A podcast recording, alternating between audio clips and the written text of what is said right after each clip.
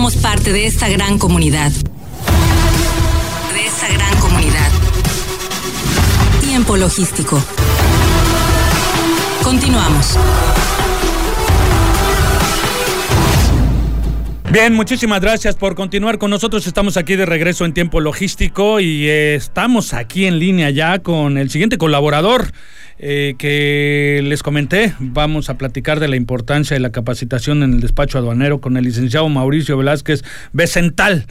Bienvenido Mauricio, un honor que estés aquí con nosotros. Al contrario, Paco, un honor para mí estar en tu programa. Un saludo al auditorio y a y a todo el equipo que hace posible Tiempo Logístico. Muchísimas gracias, tú eres parte de ello y estamos muy agradecidos contigo. Eh, ¿Escuchaste la entrevista anterior? Sí, por supuesto. ¿Qué opinión tienes? Este programa está, está muy nutrido y la verdad este eh, creo que el tema que vamos a tratar ahorita ya, ya avanzó mucho el maestro Miguel. Y, y, tiene que ver mucho con la productividad y con la integridad y la y la cómo se debe de, o qué papel juega la capacitación en todo el proceso del comercio exterior, ¿no?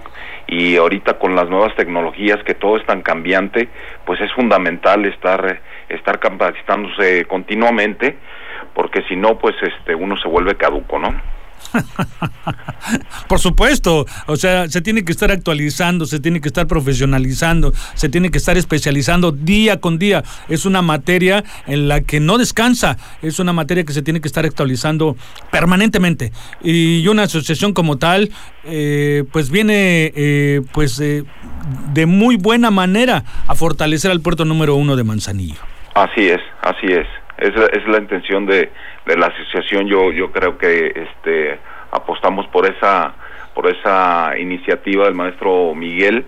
Y este y no solamente no solamente va a ser un beneficio para todas las, las personas que, que están o estamos en, en, en, la, en la propia asociación, sino se trata de enriquecer todo todo el comercio exterior, aportar este, generar sinergias para que este, el puerto de Manzanillo, ya bien lo dijo el maestro, pues no solamente se escuche que es uno de los mejores puertos, sino que sea este, efectivamente en los hechos, ¿no? Correcto. Pues bueno, son interesantes temas de los que tendremos que estar ya hablando futuramente para saber esa ruta eh, que se va a llevar a través del profesionalismo, la capacitación y toda esa fortaleza que se le va a dar al puerto de Manzanillo a través de esta asociación. Eh, pero bueno, nosotros nos vamos a la materia del tema que nosotros estamos planeando y cómo podemos empezar, mi querido amigo. Pues mira, yo empezaría, este Paco, por definir qué es el despacho aduanero, ¿no? y después vamos a definir un poquito, o vamos a definir qué, es la capacitación, cuáles son las principales paradigmas o negativas de la capacitación, este, cuáles, cómo, cómo podemos detectar las necesidades o las etapas que, que se deben de identificar para una buena capacitación, qué enfoque le debemos de, de, de, de dar a la misma y este y dentro del despacho cómo podemos eh, esa capacitación cómo nos va a ayudar dentro de, dentro del proceso que es el despacho aduanero no sí. Y mira empezaría eh, si me lo permites. Adelante. Bueno el, el, propio 35 de la ley aduanera nos habla que el despacho aduanero es el conjunto de actos y formalidades relativos a la entrada de mercancías al territorio nacional y su salida del mismo, que de acuerdo con los diferentes tráficos y regímenes aduaneros establecidos en la propia ley, deben realizarse ante la aduana, las autoridades aduaneras y quienes introducen o extraen mercancías de territorio nacional, ya sea consignatarios, destinatarios, propietarios, poseedores o tenedores, las importaciones y, y, remitentes de las exportaciones, así como los agentes aduanales o agencias aduanales empleando el sistema electrónico aduanero, ¿no? Entonces aquí ya en este parrafito pues ya nos está eh, eh, señalando que estamos sujetos a unos actos y formalidades para que el propio despacho de las mercancías que provienen del extranjero o las nacionales que se van a extraer al extranjero, pues deben realizarse este ante ciertas autoridades y con algunas formalidades, ¿no? Que la propia ley este nos maneja, ¿no? Y luego entonces ya nos metemos al tema de qué es, qué, qué, qué significa también la capacitación. Y la capacitación eh, entendemos que es un proceso en el cual las y los trabajadores adquieren los conocimientos, herramientas, habilidades, actitudes para integrar el entorno laboral y cumplir con el trabajo que se les encomienda. Y juega un papel primordial, que es el logro de tareas y de proyectos. Pero para la capacitación tenemos, yo lo, yo lo puse así como paradigmas o negativas, hay cosas negativas y hay cosas positivas que genera la capacitación, ¿no? Y, que se han ido tomando, pues, en, varias reuniones que hemos tenido y este y escuchando a la gente, una de las de las cosas negativas, porque también hay que evaluar lo negativo para poderlo transformar en positivo, ¿no? Y es la falta de inclusión solo se capacita a ciertos niveles de organizas de la organización y no al personal operativo. Y como tú sabes, pues el personal operativo pues es el que está en la línea de batalla, ¿no? es los que, digámonos, en, en, planteémonos ahí en la aduana de Manzanillo, pues personal operativo es los que están en el reconocimiento aduanero, que es, digamos, la parte del proceso más, más, este, eh, delicado o la más eh, eh, sensible por aquellas, este, cuestiones que en un momento las vamos a ver de que tengan que estar bien clasificadas, de que el pedimento reúna todos los requisitos este que maneja este el propio anexo 22, este el 19 y todas las reglas que está sujeto la propia la propia materia del comercio exterior, ¿no? Eh, ver la capacitación como una rutina o como algo que no es importante, eh, no tener detectado qué es lo que necesita, lo que se necesita para capacitarse, capacitarse, no reentrenar, o sea, no estarnos, este, pues ahora sí, eh, volviendo a leer, reentrenando, porque a veces damos las cosas como que ya las sabemos y, resulta que eso, pues como este, esta materia es tan cambiante, por ahí salió una circular o salió, este, un, un, un este, una nueva regla, este, y, y, si no estamos al día a día, pues, este, eh, la, la capacitación a eso nos ayuda, ¿no? nos genera este, falta de calidad, no se ataca el problema de, raíz, eh, pues eh, luego somos tachados que no sabemos hacer las cosas, eh, como lo dije hace un momento, pues el conocimiento caduca rápidamente, la persona que no se capacita constantemente va a quedar obsoleta más rápido, debemos la capacitación pasiva donde el participante es mero espectador, este, esto genera que la falta de personal grande y profesional, ¿no? Entonces, eh, esas serían las cosas negativas. ¿Cuáles serían las cosas eh, positivas?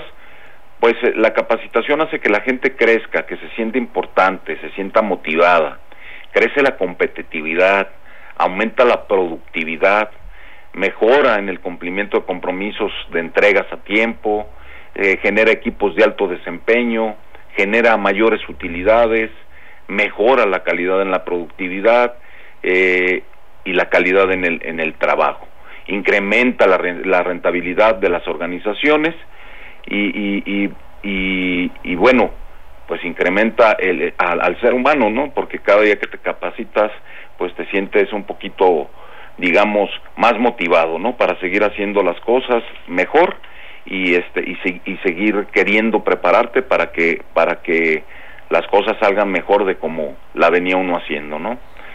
¿Qué se necesita para para este una buena capacitación desde mi muy particular punto de vista eh, es eh, la detección de necesidades o etapas, un plan, un objetivo, eh, cuáles son los datos importantes que se deben de capacitar, eh, tener mesas de discusión para, para, para este, eh, hacer intercambio de los puntos de vista, una evaluación de lo que, de la comprensión de la capacitación, eh, poner en, en, práctica y dar seguimiento a esa capacitación, porque muchas veces nos capacitan, nos tienen dos, tres meses capacitando, nos mandan al área de, ahora sí que al área de batalla, y no hay un seguimiento de, de, de, esa capacitación. Entonces, eh, siempre debe de haber un seguimiento en la, en la puesta a, este, en práctica de la capacitación. También, ¿qué enfoque también debemos de, darle a la capacitación? Pues debe haber eh, actividades estructuradas, objetivos predeterminados, adecuados al puesto, detección de, necesidades. Eh, yo eh, en algunas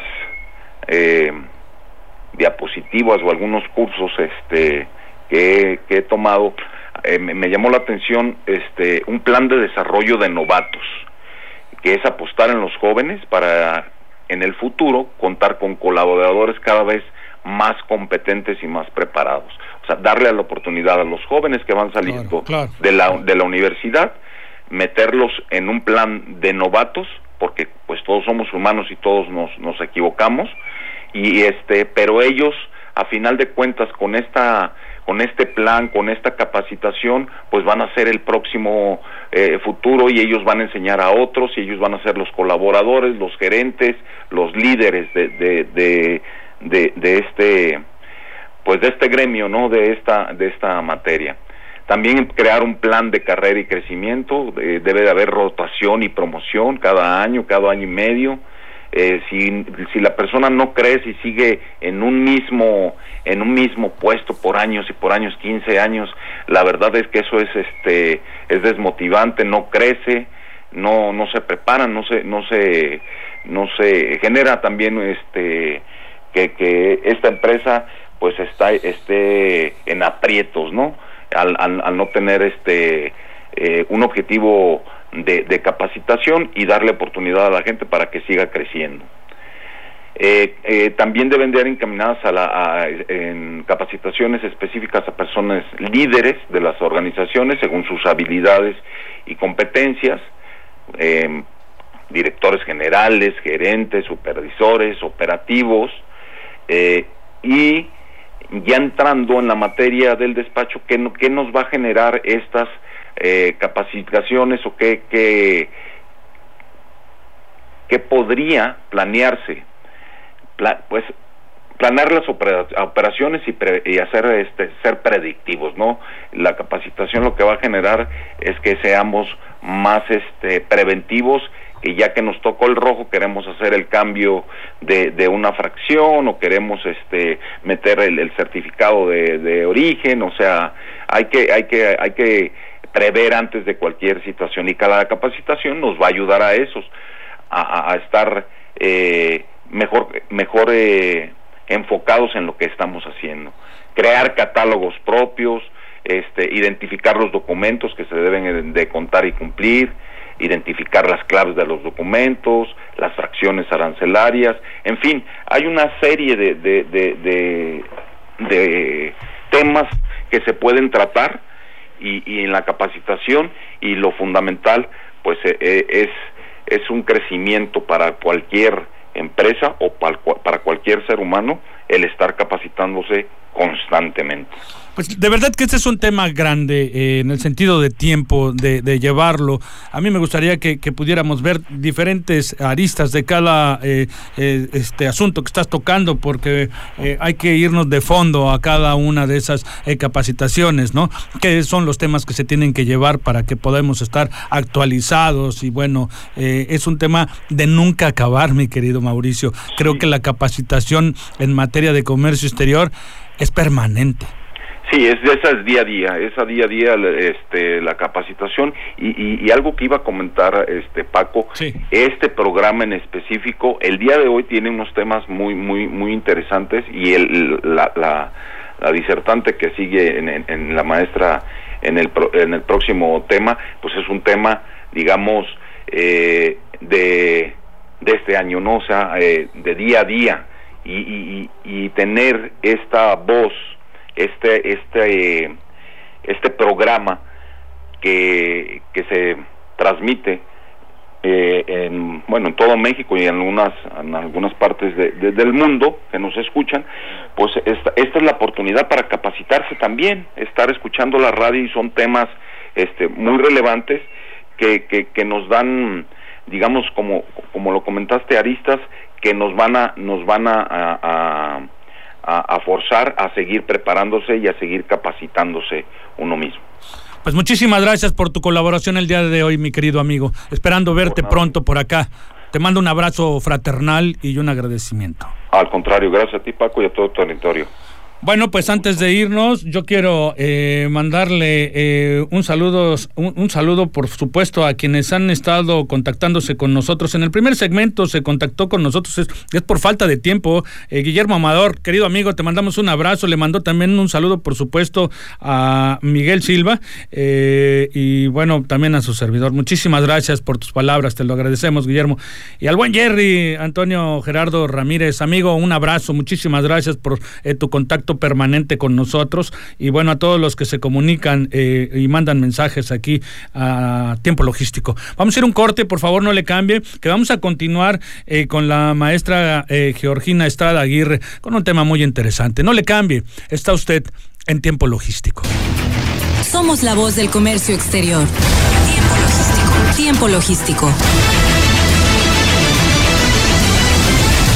Permanece con nosotros.